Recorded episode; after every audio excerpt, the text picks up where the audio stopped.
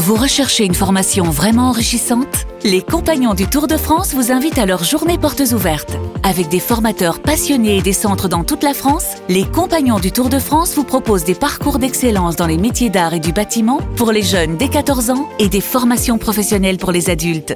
Pour connaître toutes les dates des portes ouvertes près de chez vous, rendez-vous sur compagnondutourdefrance.org. Les compagnons du Tour de France, la transmission des savoir-faire. Vous écoutez RMC. RMC. 20h22h. Génération After. Nicolas Avec Jamin. les cadres Le Dame et avec Daniel Riolo. Salut Daniel. Bonsoir les amis. Retrouver Daniel. Daniel, reposé. Tu nous as manqué, voilà. tu sais. Non bah j'espère bien quand même. J'espère bien.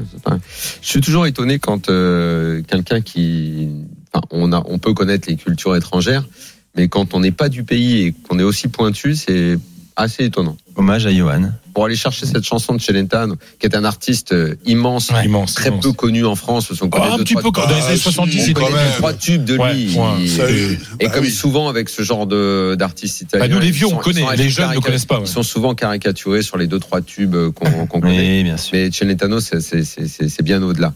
Et cette chanson, ouais, faut, faut aller la chercher quand même. Mais alors moi, le truc, c'est que pendant très longtemps, jeune, je pensais qu'elle avait du sens. Ah bah oui, J'avais bien pas sûr. Bah le oui. truc. Non mais c'est incroyable. J'avais pas compris le truc et j'écoutais, j'étais putain, pourquoi je comprends pas ce qu'il dit? Mais même l'accent américain est Oui, incroyable, je trouve. Et en fait, j'étais jeune et je n'avais pas compris le double sens de, de ce qu'il voulait dire. Parce que de toute façon, il veut toujours dire des trucs que peu de gens comprennent. C'est un mec un peu tordu aussi, même. Tu as des questions à poser, mon cher Euh, bon, bon, on va commencer par Johan alors. Mais euh, euh, la- efficace, tu as 4 minutes. Rumeur, Mourinho, machin. Bon, j'imagine que vous en avez déjà parlé et tout, mais il y a un truc, je crois pas qu'on t'ait déjà posé la question, mais euh, euh, je dirais tout à l'heure dans l'after que je pense que la rumeur est bien bien orchestrée par le clan Mourinho d'abord. Ah. Mais comment on prend ça à Rome?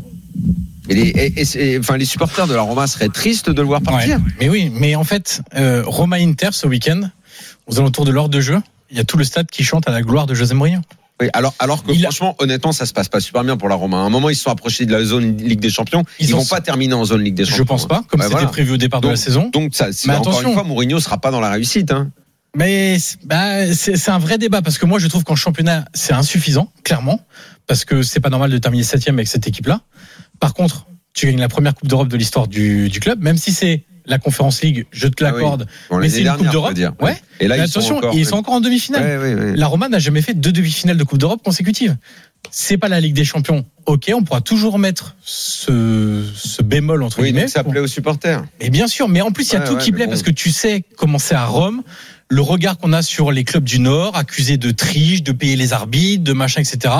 Mourinho est Oui, vachement là-dedans. quand tu réussis pas, c'est parce que les autres. Ils, Ouais, ils- puis c'est y faire. Mais, mais Mourinho Ouais, est vachement là-dedans. Il flatte les bas instincts des supporters de la Ouais, Roma en ça, disant, voyez, a on fait est, ça partout ils sont contre nous, les arbitres, les vilains, on n'a pas eu pénalty, on fait, pénalty, etc. complètement oublié qu'il a été euh, Oui, pour l'Inter. l'entraîneur Entraîneur de l'Inter. l'entraîneur de l'Inter. Euh, visiblement, ça, ça, marche à fond et donc les supporters seraient extrêmement tristes, à moins de leur apporter un, ce qui n'arrivera pas à Roberto de Zerbi parce qu'il ne reviendra pas en Italie, c'est clair. Mm. Euh, mais euh, autrement, euh, voilà, c'est, c'est, il a, il a su mener sa barque correctement et le, ce qu'on va juger en fin de saison, c'est est-ce qu'il aura amené un autre trophée? S'il fait deux trophées en deux ans, deux trophées Ouais, européens, ouais, qu'est-ce que bon, tu veux dire? Je vais, je vais faire sauter moi ma, ma question pour intervenir dans le débat euh, parce que moi j'ai connu Luis Campos à Madrid parce qu'il était c'était la bande à Mourinho c'était la bande de, de, de Georges Mendes hein. et Mourinho entraîneur du Real Madrid avait manœuvré comme un malade pour faire sauter Alberto Torril qui était l'entraîneur du Castilla pour y mettre qui? Luis Campos. Mhm. À l'époque, Luis Campos était, un- il était dans le staff, on savait pas trop ce qu'il faisait, etc. C'est-à-dire qu'il y a quand même une relation très très très très proche hein, Et suivi. et suivie entre Luis Campos et José Mourinho. Je dis pas qu'il va venir, Oui. je dis simplement ouais, que, moi- que voilà, c'est. Moi, franchement, j'y crois pas trop. Mais bon, c'est pas le débat du soir. J'enchaîne parce qu'on n'a pas beaucoup de temps. Euh, Newcastle, je sais pas si vous en avez parlé, euh, mon cher euh, Julien. Julien. Et euh, c'est, ça sent le chapeau 4 pour l'année prochaine. Mais en fait, ils ont fait. euh, D'ailleurs, c'est vrai, on en a, a jamais parlé ensemble euh, de, de Newcastle, mais c'est, c'est évidemment tout le contraire de ce qu'on attendait, c'est-à-dire un claquage d'oseille, un craquage d'oseille total, euh, des stars dans tous les sens. C'est pas comme ça que ça s'est passé. Est-ce que euh, une arrivée dans la zone Ligue des Champions officielle en terminant euh, dans, dans le top 4 à la fin de la saison, ça va provoquer euh, des grosses dépenses et euh, la volonté de bien faire dans cette compète? Ce sera intéressant, Daniel. C'est vrai, on a parlé tout à l'heure juste du match contre Arsenal et la défaite, euh, même s'ils ont très bien joué ce week-end. Mais la stratégie pour l'instant, comme tu l'as dit, a vraiment été euh, d'être plutôt intelligent dans les recrutements, même s'ils ont quand même dépensé 70 millions. On sur, peut euh, être intelligent en dépensant Isaac. de l'argent. Hein. Oui, oui, bien sûr, mais en- oui, mais si tu veux, pas en faisant n'importe quoi non plus, en allant chercher Bien des sûr. joueurs à 150 millions, 140 millions, Ouais. 120 millions, etc. D'où les rumeurs un petit peu infondées sur Neymar, par exemple, euh, même sur euh, une arrivée d'Harry Kane, par exemple, etc., etc. Je pense qu'ils changeront pas leur stratégie qui fonctionne plutôt bien maintenant. Mais ce qui est vrai, c'est que pour la Ligue des Champions la saison prochaine, s'il y a Ligue des Champions, il faudra forcément un effectif plus étoffé en qualité, en quantité. Ça semble acquis, non? C'est pas Bah, évident pour toi qu'ils les- y soient Non, parce que Liverpool revient très fort derrière. On l'expliquait tout à l'heure dans, dans, dans la minute. Liverpool n'est qu'à 3 points Ouais, de c'est vrai. Newcastle. Alors bien Mm. sûr, Newcastle a un match de plus à jouer. Ils ont joué 34 matchs, Liverpool 35.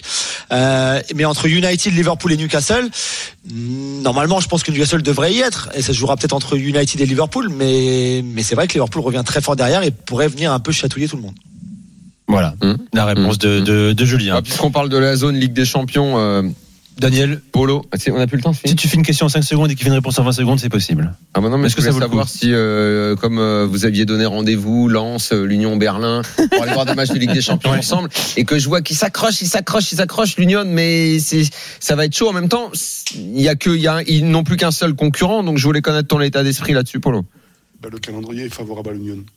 Ouais. Une victoire en 5 matchs, hein, l'Union Berlin. Hein. Mais Eh, bon, ils connaissent un trou, c'est pour ça. Non, non, mais c'est pas un vrai trou en fait. C'est des Ah, c'est rien, ça, des- c'est rien. Oui, c'est rien.